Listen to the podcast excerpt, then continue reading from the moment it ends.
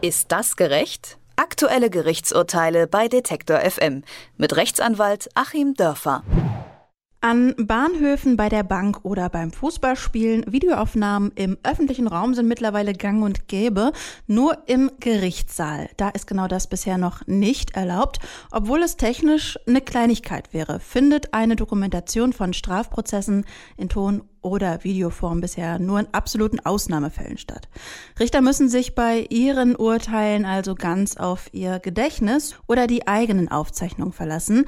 Zwar wird seit Jahren über die Einführung von Videoaufnahmen im Gerichtssaal diskutiert, bisher allerdings ohne nennenswerte Fortschritte. Und über die Debatte um Videoaufzeichnungen von Gerichtsprozessen, da spreche ich jetzt mit Rechtsanwalt Achim Dörfer. Hallo, Herr Dörfer. Guten Tag nach Leipzig. Videoaufzeichnungen von Gerichtsprozessen, das wird von verschiedenen Experten schon seit langem gefordert. Vor kurzem hat sich auch die ehemalige Abteilungsleiterin des Justizministeriums, Marie-Louise Graf Schlicker, für eine audiovisuelle Aufzeichnung von Strafprozessen ausgesprochen. In vielen anderen Ländern oder auch im Internationalen Gerichtshof in Den Haag wird so eine Videodokumentation von Prozessen schon seit längerem eingesetzt. Warum hinkt man da in Deutschland so hinterher, Herr Dörfer? Man hinkt im Grunde hinterher, weil der Richter nach wie vor nach dem alten Spruch, dass sich über ihm nur der blaue Himmel wölbt, arbeiten möchte. Das ist das, was dahinter steht. Ähm, alles andere äh, von zusätzlichen Kosten und von zusätzlichen Mühen und zusätzlichem Personal ist komplett vorgeschoben. Ähm, aus meiner Sicht würden sich solche Maßnahmen sogar kostensenkend auswirken weil wir dann einfach eine gute Dokumentation haben, auf die sich alle verlassen können und auf die alle zurückgreifen können. Es müssen nicht mehr überall Akten und so weiter geführt werden.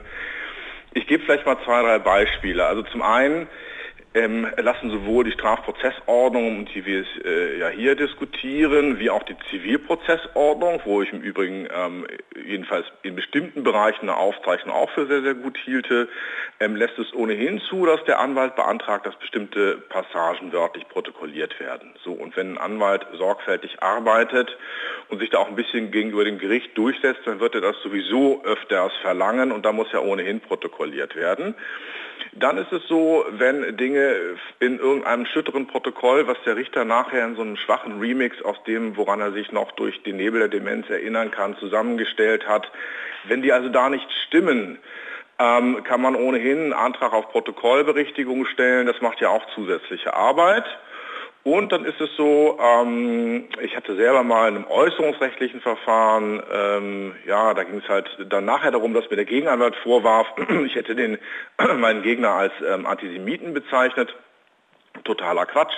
Leider natürlich nicht aufgezeichnet. Ähm, da habe ich dann also extra eine Mitarbeiterin mitgenommen, die das alles protokolliert hat, weil da auch Presse saß.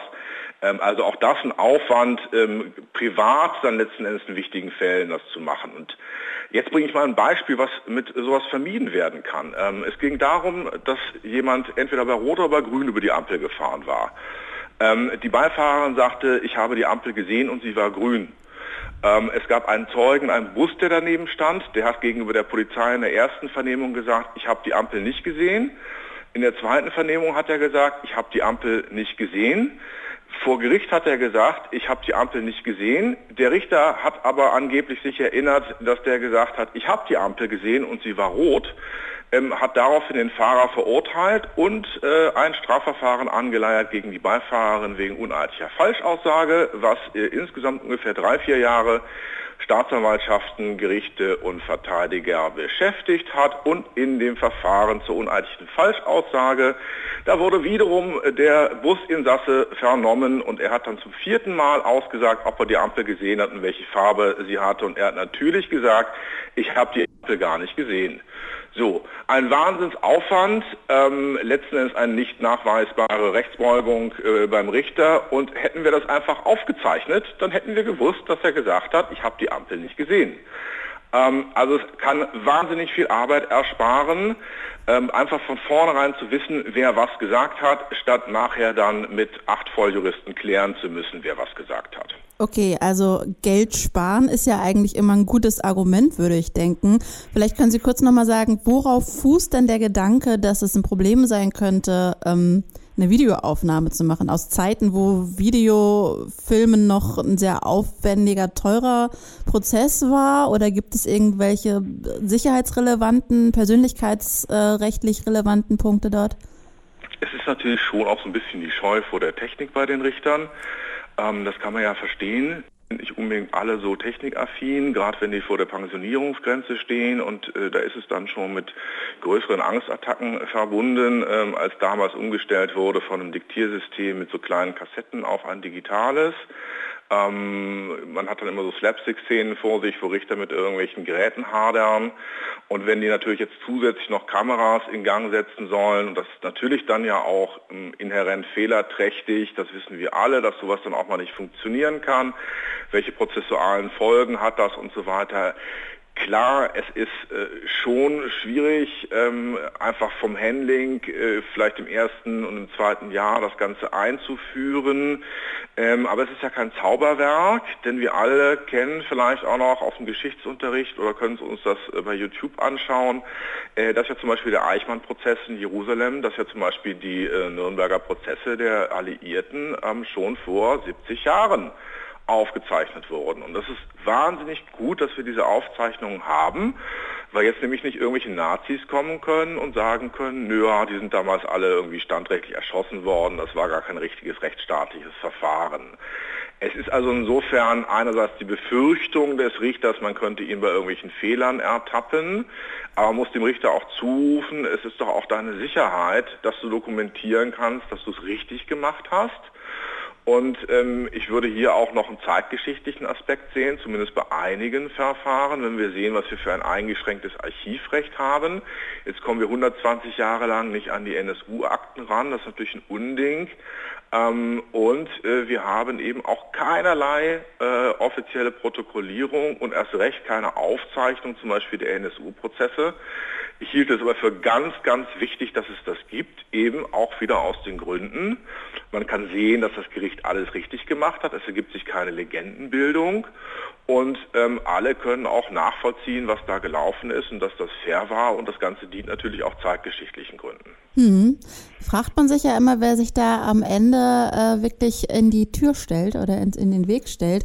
Aber Herr Dörfer, wie Sie schon sagen, die Leute, die da das größte Problem damit haben, die sind eher die ältere Generation. Die gibt es ja nun nicht mehr, also auch die werden ja nicht ewig arbeiten und dann ihre Pension äh, genießen. Ähm, das heißt, es wird sich ja, es wird ja ein Wandel stattfinden. Vielleicht auch ein technischer Wandel. Was schätzen Sie, wann der eintreten könnte? Also ich glaube, in 10 oder 20 Jahren haben wir das Ganze vorsichtig optimistisch gesagt. Man muss ja auch sehen, dass sich die Medienberichterstattung aus dem Printbereich, äh, wo man dann vielleicht ein Anführungstüdelchen aus irgendeinem schriftlichen Protokoll zitiert, ähm, doch mehr Richtung YouTube, ähm, Richtung Podcast, so wie wir das jetzt machen, äh, bewegt. Und äh, da kann man natürlich dann auch viel, viel besser aus irgendwelchen Ton- oder Bildaufzeichnungen äh, zitieren. Ähm, es wird sich schon in diese Richtung bewegen. Und ähm, ich bringe nochmal ein Beispiel. Wir hatten das äh, Instrument der Mediation, das heißt so eine gerichtlich begleitete gütliche Einigung zwischen zwei Parteien. Das kam irgendwann so rum um die 60er in den USA auf. Ähm, dann lief hier vor vielleicht 15 Jahren ähm, tatsächlich äh, in Göttingen, wo ich ja sitze, das Ganze als Modellversuch erstmals ähm, bundesweit. Es gab eine Wahnsinnsskepsis, alle wollten das nicht. Die Anwälte haben mehr Arbeit befürchtet und so. Es war ein Riesenerfolgsmodell. Äh, 85 Prozent der Verfahren werden da teilweise so beigelegt, je nach Gerichtszweig und äh, es spart Kosten. Es ist für alle angenehmer und heute steht es im Gesetz ähm, und ist vorgeschrieben, dass es angeboten werden muss. Also ähm, das war so ein Prozess von 10, 15, 20 Jahren. Ich hoffe, es wird auch hier so sein. Über eine mögliche Einführung von Videoaufzeichnungen bei Gerichtsprozessen habe ich mit Rechtsanwalt Achim Dörfer gesprochen. Ich danke Ihnen, Herr Dörfer, für das Gespräch. Vielen Dank auch Ihnen. Ist das gerecht? Aktuelle Gerichtsurteile bei Detektor FM mit Rechtsanwalt Achim Dörfer.